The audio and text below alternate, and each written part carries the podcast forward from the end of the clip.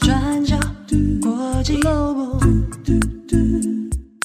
转角国际新闻。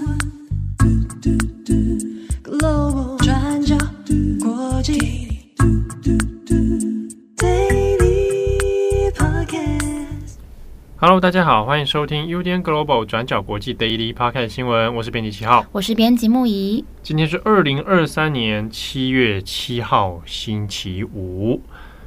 今天是小暑，小暑，嗯，小暑，再来就是中暑、大暑。哦，所以现在才刚开始的意思。哪里来的中暑啊？中暑其实没事。差点要讲到食物去了。是是是，我吃薯条都都是无盐啊，无盐薯条吗？对，对，对，比较健康，是不是？不讲话。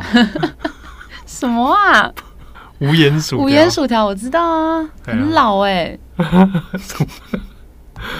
好，OK，小暑到了之后就会越来越热。嗯啊，大家一定要注意哦。像我这几天就好像是中暑了。对，中暑啊，中暑。中暑。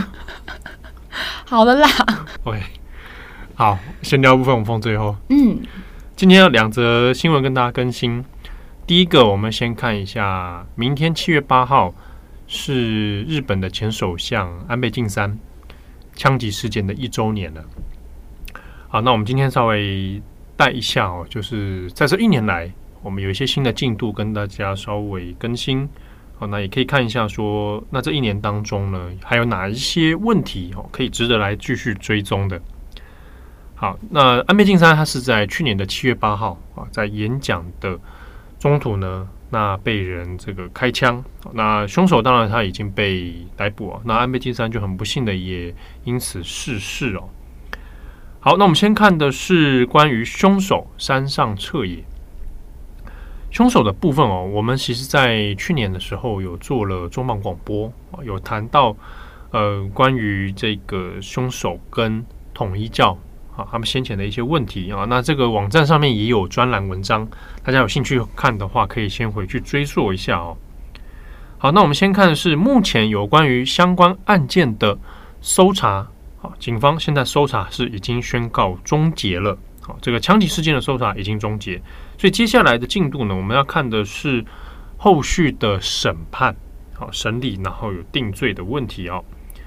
那山上彻也呢，他除了被以杀人罪的这个罪名之外，哦，他目前呢，在今年的三月三十号的时候，那有确定会在追加起诉其他的罪名。那这个其他的罪名包括说违反日本的枪刀法，就是这个日文是写冲刀法啊，还有火药类相关取缔法啊，就是你可能因为先前有制作武器，然后持有火药。那会以这一些相关的案例再来做追加起诉哦。那这些相关案例里面就包括说他自己呢，在二零二零年到二零二二年之间，好，那在自宅当中有制造他这个土制的这个枪支哦，好，那这个部分就违反了。那以及呢，他也有制作了这个火药啊，大概有两公斤左右的火药哦。那以及他在这个制作枪支之后啊，那还有手作也是制作了子弹啊这些东西。好，那种种呢因素哈，就把它追加起诉。好，那关于犯行的部分哈，那还有以及更多的动机，其实没有太多细节，大部分还是围绕在山上彻野呢，他过去因为统一教的问题，致使他的家庭呃发生了一个巨变。好，那。仇恨的部分，大部分都还是在这边，并没并没有太多新的说法哈，或者更细节的说法。那他现在呢是关押在大阪的拘留所，在今年二月开始，他是关在这边。那根据这个警察的说法，就是他每天呢还是会看新闻哈，那还是会看杂志啊，那也有在看一些跟统一教相关后续的一堆新闻讨论哈。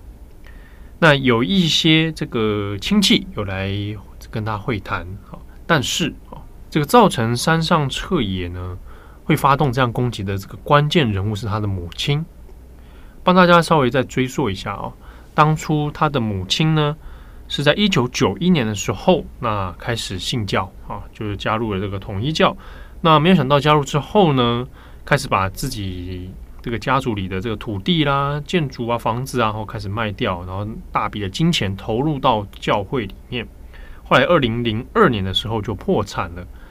那在山上彻野的这个角度来看呢，他的母亲进入到统一教啊，那就是造成这一切崩坏的一个元凶哦。啊，一个是统一教啊，一个是母亲。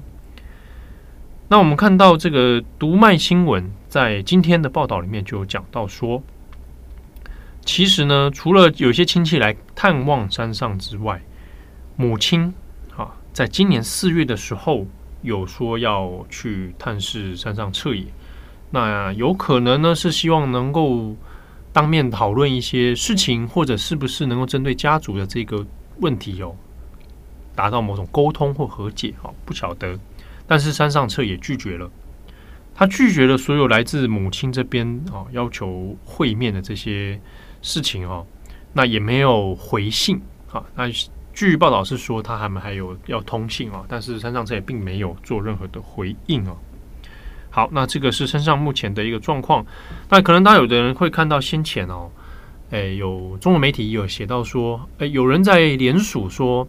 是不是可以同情山上彻也？那针对他的身家背景哦，他的遭遇，那斟酌让他的判刑哦，可以稍微裁量，比较减轻一点啊。那这个确有此事，确实是有人在做一些相关的联署在网络上哦。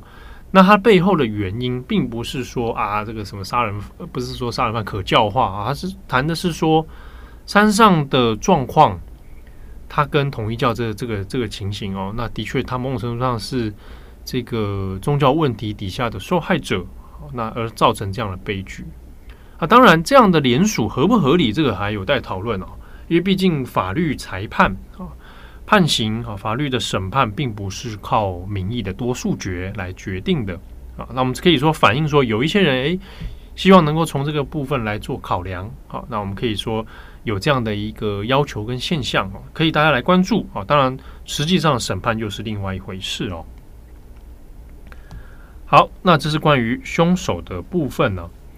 那在这一年当中呢，因为先前其实大家也看到了，现任的首相岸田文雄他也遭遇了一次攻击事件，所以呢，警察部分呢，他就在思考的是这一年当中要怎么样去强化维安。啊，那很多的事情其实要在做新的规划哦，包括政治人物的公开演讲的时候，那是不是要针对现场做搜身啊，或者是要保持多少的距离？那到现在其实还没有一个很完美的方案来处理。另外是呢，现在警察也有被要求说要注意哦，就是当如果有人去购买。这些跟炸药或者是火药相关的这种原物料的时候，当他在做大量购入的时候呢，就要特别留意这个现象。那近期呢，也因为是周年哦，安倍这个过世的周年，所以也有一些警察呢，他们也有在做一些演练啊，就说，哎，当遭遇到这一种突然的攻击的时候，那现场维安该如何处置？不过当然还是会遇到一个老问题啊，就是警力配置上面。依然也是有一些人力不足的状况，好，那以及说到底配套措施要严密到什么程度，啊，那这个都还是有待思考的问题。那下面呢，我们要再讲的是，在安倍过世之后，他的政治遗留下来的问题。我们先前呢，在中广广播在网站上面也有谈到一个很重要的日本政治的概念，就是派阀政治啊。用台湾的语境来讲，也许你可以说派系啊，不过我们在这边还是会用日文的派阀。那安倍呢，自己虽然是已经卸任首相，但他仍然是自民党里面最大派阀的领导人啊，就是俗称的安倍派。那安倍派呢，它的原本来的应该原本的完整称呼啊，叫做亲和政策研究会啊。这个细节啊，派法的细节呢，大家可以参考我们过去重磅广播的节目哦。是在两百三十六集，我们讲猪排饭与现金哦，日本派阀政治哦，这一这一集里面我们谈了很多关于日本近现代政治派阀的概念。好，那安倍死了之后，派阀怎么办？安倍派怎么办呢？理论上，我们大家都知道，应该会选出新的领导人，但实际上到目前为止，经过了一年都没有领导人出现。现在安倍派呢，仍然是一个没有出现单一的人物来顶替的状态哦。那现在有出现两种的方式，怎么样来让安倍派可以继续下去？好，一个说法是，就是双头体制啊，靠现在的代理会长。一个是岩谷力，一个下村博文，那可能是靠这个两个巨头哈，那来领导安倍派，这是一个。另一个呢是五人众的方式，这个方式哦是由安倍派之前的会长森喜朗，他也是前首相啊。大家刚刚是听到森喜朗应该是东京奥运的时候，他因为一些这个性别歧视的发言啊，那真是被打得满头包。那森喜朗呢就提案说，那可以用五人众，就是五个人来领导。这个五人众哦，其实指的就是当前现在安倍派里面五个啊相对比较位居要职的人，那也包括现在的官房长官松野博一，或者是安倍生前也很信任的亲信哦，是现任自民党里面这个政调会长哦，萩生田光一啊等等，他们有五个人。那用这个集体领导的方式来推动，但是党内也有一些不同的声音哦。安倍派里面就会有人说，那这五个人自己搞集体领导，那这个不就搞跟以前那个密室政治一样吗？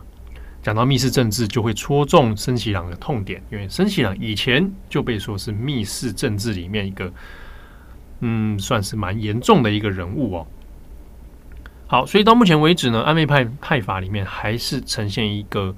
没有单一领导人可以来足够带领的一个状况，那当然这也显示了安倍派当中，扣掉安倍晋三本人的话，似乎还没有一个很强而有力的明星，啊，或者是一个足够有这样的趴数的人来出来领导。那我们回头看的是安倍过世之后，他个人家族的政治地方势力现在怎么样啊？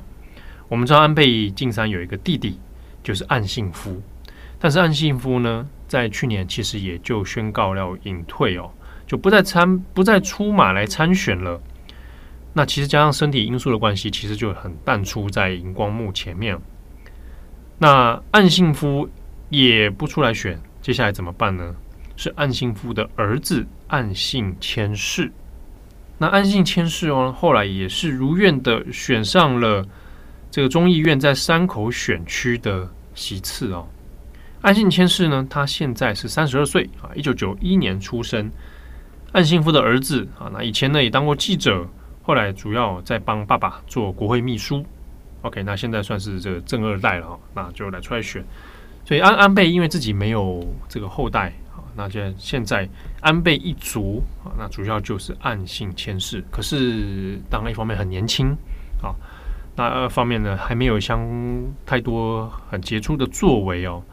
所以安倍家自己在虽然说在山口这边仍然是自民党的地盘啊，这算是稳固的啊，但这个势力随着岸信夫还有安倍自己的这个离离开哦，那其实多少势力还是会有受到影响。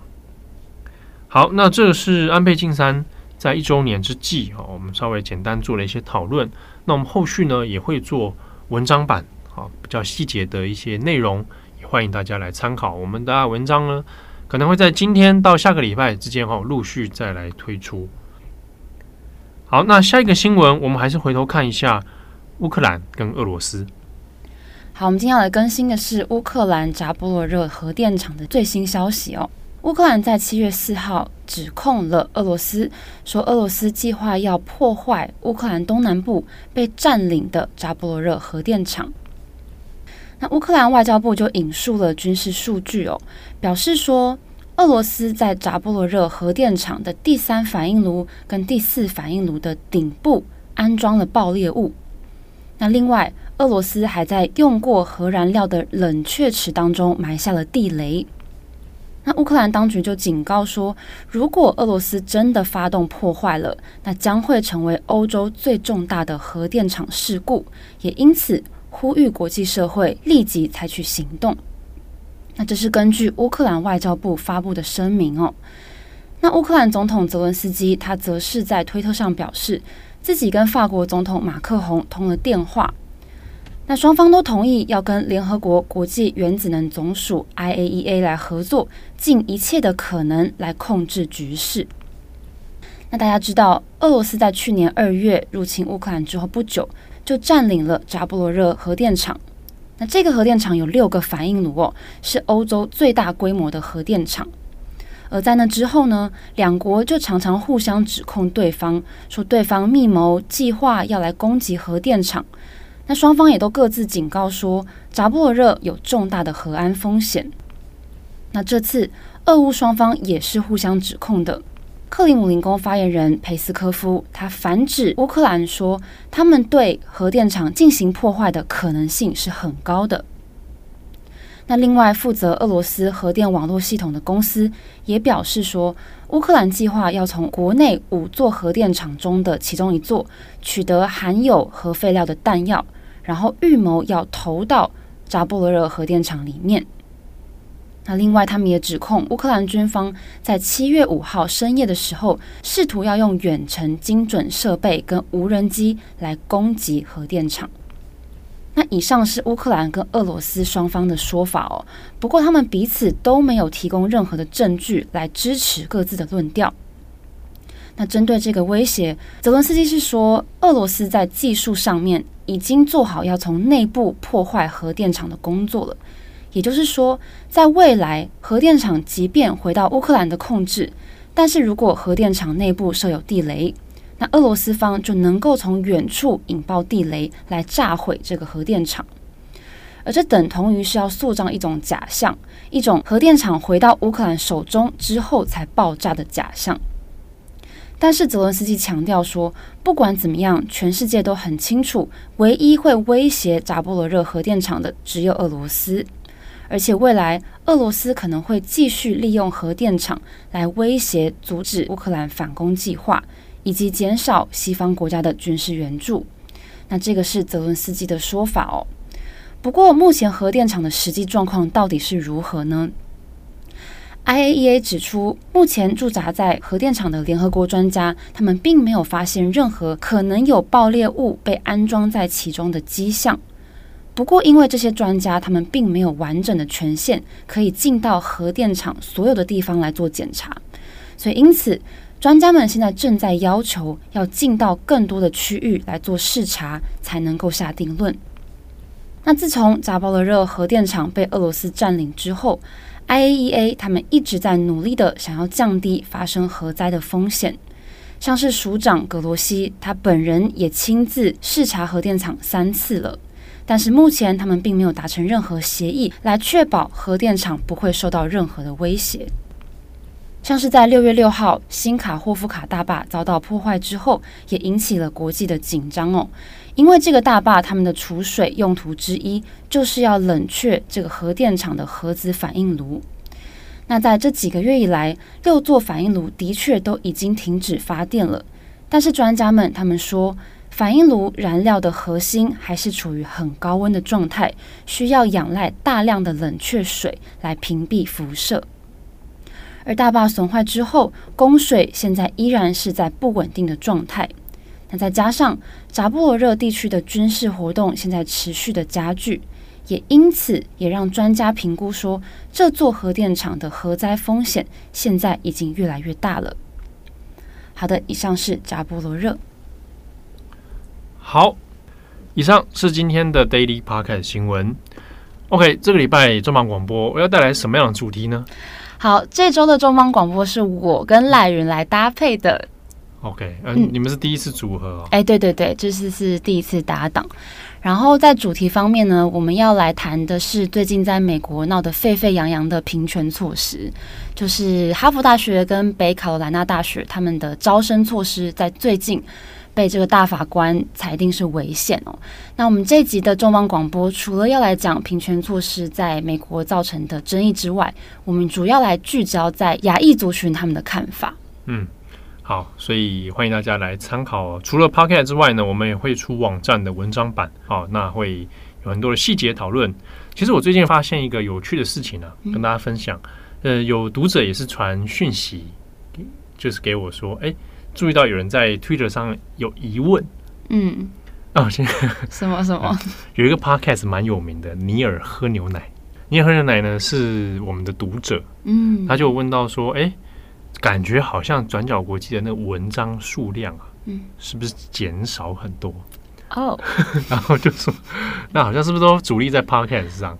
好，这边我们可以帮你解答一下。但听说好像他好像本人没没在听 Podcast，嗯，因为他直接讲的是说，他还是喜欢重这个重度阅读啦，嗯，但是有注意到，其实有很多平台阅读的文章似乎都有减少，嗯，好，那的确哦，转角国际的文章量真的减少了。我们初稿量是有降低的，没错啊。当然，这也这个带来了一些付出的一些代价啊。对，流量流你东西少，这流量就会少嘛。对啊，当然这是因为工作节奏的调整啊。因为再出下去，我们可能会 我们可能会出事啊。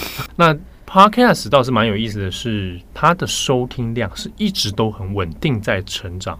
嗯，谢谢大家的支持。对，那。我们在文章上面其实有注意到，很多同业最近也有在聊啦哦，就是尤其做网络新闻、国际新闻就更不用讲，它的那个分众的现象已经非常明显。嗯，啊，大家可能很多人的阅读时间在分散在其他地方了，嗯、去看 YouTube 或者是转到其他的社群平台也都有。嗯，对啊，当然也很感谢，就是。其实我看到那个疑问的时候，我自己蛮高兴的。第一是我不知道尼尔喝牛奶是原来是读者，嗯，我我此前不晓得。啊，因为我们还蛮多听友好像有在听他节目，其实蛮感动的，因为读长文的读者对我们来说好像对对对越来越少了。哦，确实，尤其在现在这个注意力感觉比较越来越又分散的这种状态下，还是很多人愿意去读长文。嗯，对啊，那加上我们做了那么多年，对啊，还是很多蛮多。这个很隽永的文章，对值得大家去反复 反复阅读。对啊，所以的确是有这个现象啦。我们稿量是有降低，对啊，但基本上还是维持在在我们人力可以负荷的状态下，还是有每天在出这个内容。对对，当然未来也是希望是说慢慢再来调整啦。哦，就是出内容的方式啊等等。但我自己最近就是比较 burn out。你想不想来拍短影片？我自己拍吗？对啊，你要有有团队来帮我弄短什么影片？我拍什么短影片？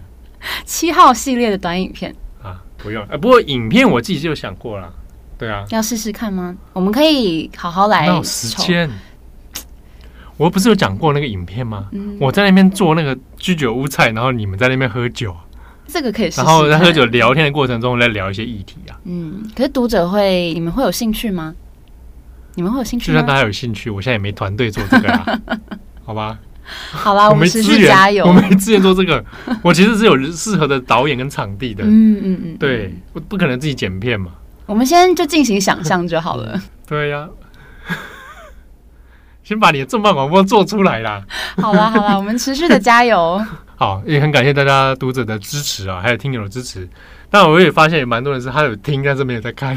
对 对对，蛮有趣的，有有有有这样的。对啊，然后有有看没有听的，其实也是有很多，也有对，然后也有是有读也有也有听的。嗯，哦，我记得他上面还有人有有听友好像有回应说，他们还说，哎，听记得我们是四个人。嗯，对，然后还说之前他们那个主编跑去报道者了，然后他出稿量也变低了，这是真的。资深读者，哎，对对，但是这是真的，这是我我们这个。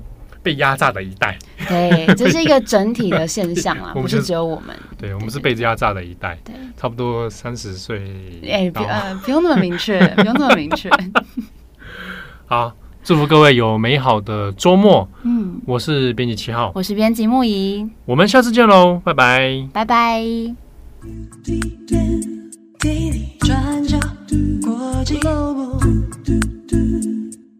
转角国际新闻。Global Daily Podcast 新闻。